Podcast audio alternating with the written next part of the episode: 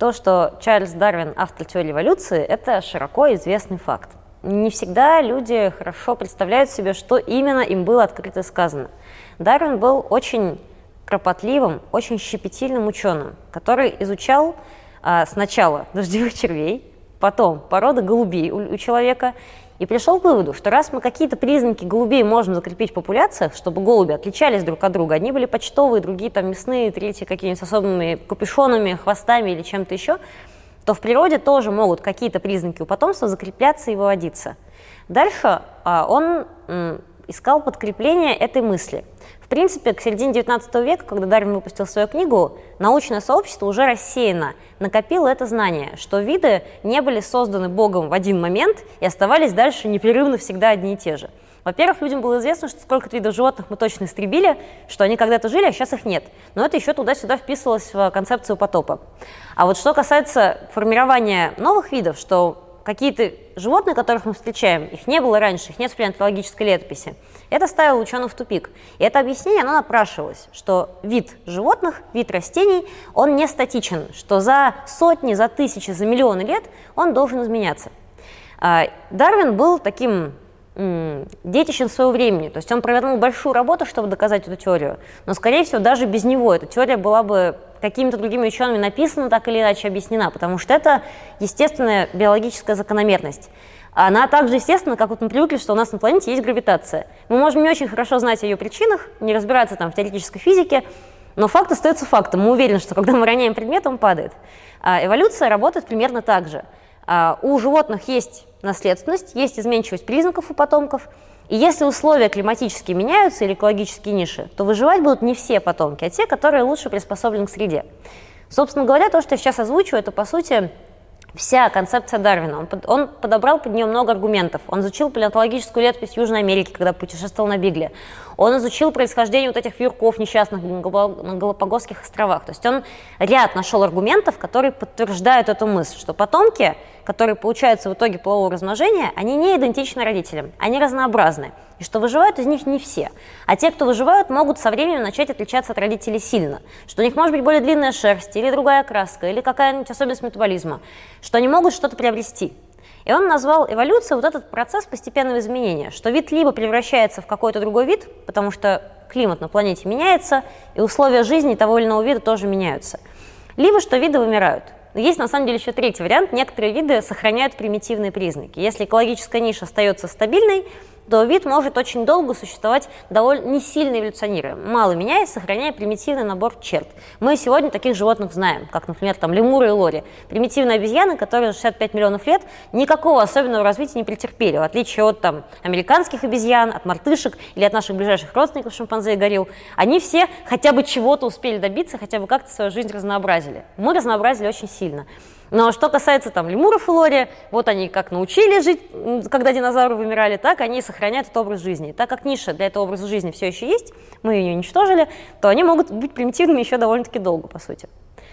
А что случилось с теорией Дарвина? Откуда берутся разные слухи о том, что с теорией это что-то не так? Ну, во-первых, первый источник, да, если люди не читали даже школьное переложение, не говорю о самой книге Дарвина, естественно, а, то они могут не знать, что он говорил. Дарвину приписывают разные там чудовищные какие-то крамольные вещи.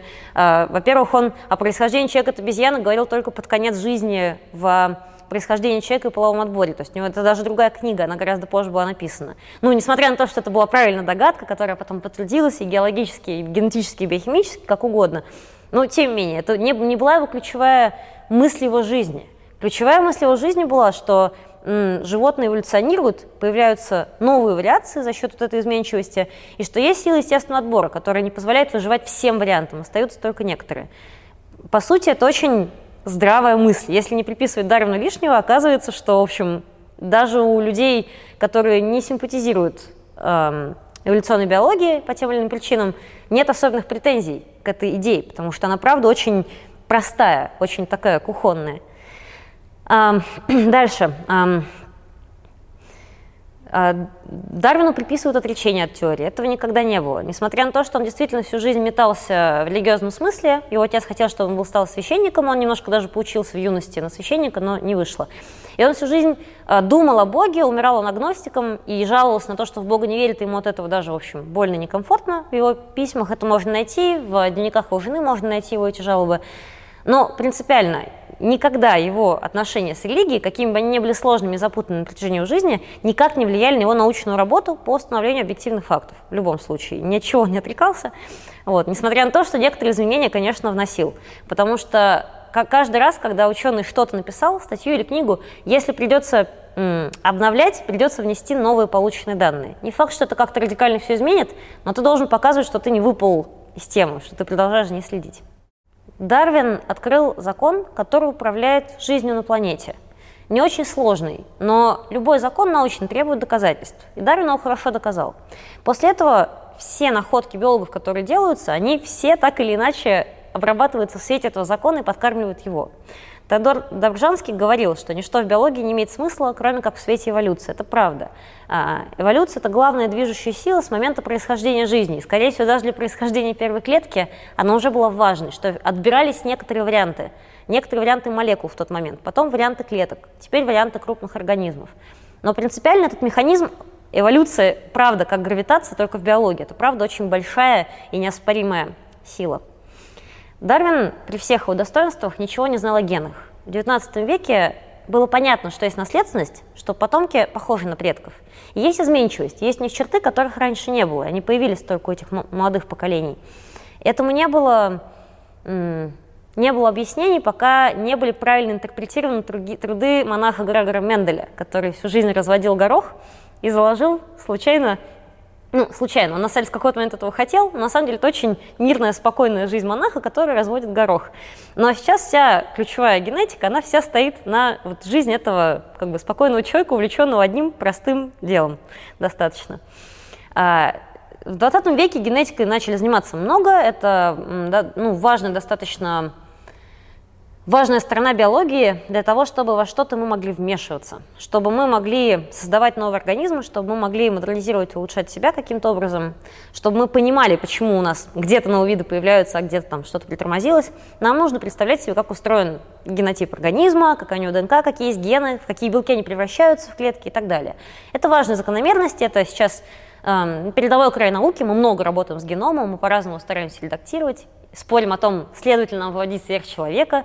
Вот. Но в Китае, например, не спорят о том, следует ли, им все понятно с этим. А, э, и генетические закономерности, они оказали влияние на восприятие теории Дарвина. Они ничего не опровергли, не опрокинули. Но это новая информация, которую у Дарвина не было. И она очень большая, это большой пласт. А, в 20 веке была создана синтетическая теория эволюции, СТ. Она это теория Дарвина, которая подкрепляется еще генетическими фактами о частотах аллелей разных популяций, о том, как они меняются. Это куча математических моделей, которых Дарвин не рисовал. Потому ну, как бы нужно было больше наблюдений другого рода. То есть в 20 веке уже мы начали накапливать эти наблюдения. Принципиально Сте ни в чем не опровергает никакой из тезисов Дарвина, ни из одной из его четырех книг. Это просто такое расширение. Это как эм, Ньютоновские законы были очень хороши, пока Эйнштейн не открыл теорию относительности. А когда открыл, то ньютоновские законы стали только одним аспектом приложения, что вот у нас на планете работает вот по этим формулам. Но глобально говоря, это можно свести к более общим, более крупным формулам. Синтетическая теория эволюции – это более общая, более крупная теория, которая включает в себя теорию естественного отбора изначально, теорию эволюции Дарвина. Что еще случилось? Э, есть еще, мы сейчас живем во время, когда появляется много биологических методов никакой из них, ни один метод научный не вступает в противоречие с открытыми Дарвином давным-давно, 150 лет назад максимуме. Но эти методы, они позволяют нам узнавать, ну, расширять, расширять этот взгляд и узнавать что-то большее. Например, сейчас очень а, популярна такая область биологии, как эва-дева. Это а, развитие эволюция организмов, когда мы наблюдаем за эволюцией антогенеза, как развивается один конкретный зародыш. То есть мы сравниваем, чтобы построить родословные деревья животных, мы не гены считаем и молекулярные часы ищем, мы не геологические находки находим, а мы изучаем эмбриологическое развитие организма и видим, какие оно повторяет ступени, как у него закладываются органы, какие у него пакеты генов включаются в тот или иной момент, и понимаем, кто кому родственник. Это может казаться не очень актуальным, потому что для позвоночных все, например, довольно-таки просто. Вот. Что касается человека, ну, собственно, от рыбы, для рыб и всех их потомков, для позвоночных животных, все не очень сложно устроено. А вот в мире беспозвоночных, а, червей, моллюсков, членистоногих, там довольно сложно понять, кто с кем в каких эволюционных отношениях состоит. И ЭВД нам позволяет уточнить, собственно, где, где какие узелки и развилки, кто от кого происходил, когда, каким образом. Но опять же, хотя это новые методы, и они крутые, они расширяют знания людей о мире, но они также хорошо укладываются в изначальную концепцию Дарвина, э, как, бы, как, как и все прочее, что в биологии создавалось. В происхождении видов Дарвин говорил только о естественном отборе. Но ближе к концу жизни он уже говорил еще, например, о половом отборе, о том, что некоторые признаки, которые закрепляются у видов, они не были отобраны естественным отбором. Хвост павлина или рога лося – это эволюционная глупость. Это вещь, которая мешает тебе жить, затрудняет твой обмен веществ, позволяет легче умирать. Непонятно, зачем они у них эволюционировали, потому что у предков лосей не было таких рогов, а сейчас они есть. Зачем это было сделано? А, и Дарвин понимал, что половой отбор есть, что по тем или иным признакам почему-то рогатые лоси лучше оставляют потомство, чем безрогие, хотя это никому не выгодно но есть какое-то обоснование. Почему-то самки предпочитают лосей с большими рогами. А, в 20 веке этому было подобрано много разных объяснений. Собственно, что если себе самец может позволить что-то громоздкое и неудобное, он уж точно очень здоровый, у него точно очень хорошие гены, которые можно дальше передать. То есть если он даже с рогами дожил до фертильного возраста, то какой он должен быть здоровый и какой, а, ну, то есть, что уж от этого точно стоит оставить потомство, если он смог с этим хвостом, там, рогами и прочее. А, но хотя Дарвин не, не мог, не, не, не смог точно а, найти определение полового отбора, сам факт он заметил. И а, если мы сейчас находим какие-то вот случаи, которые выбиваются, это просто, ну, да, иногда, в некоторых случаях эволюция идет не так линейно, не просто по естественному отбору. Есть еще несколько вариантов отбора, кроме естественного, но это ключевой механизм. Но есть некоторые, тем не менее, как бы уклоняющиеся там, поведенческие модели и так далее, сложные достаточно. Что случилось с теорией Дарвина? Ничего не случилось. Она обретает все больше фактов, все больше подкреплений, все шире и интереснее освещается разными биологическими дисциплинами. Больше ничего с ней не случилось, это все еще ключевой закон, который для биологии является одним из основополагающих.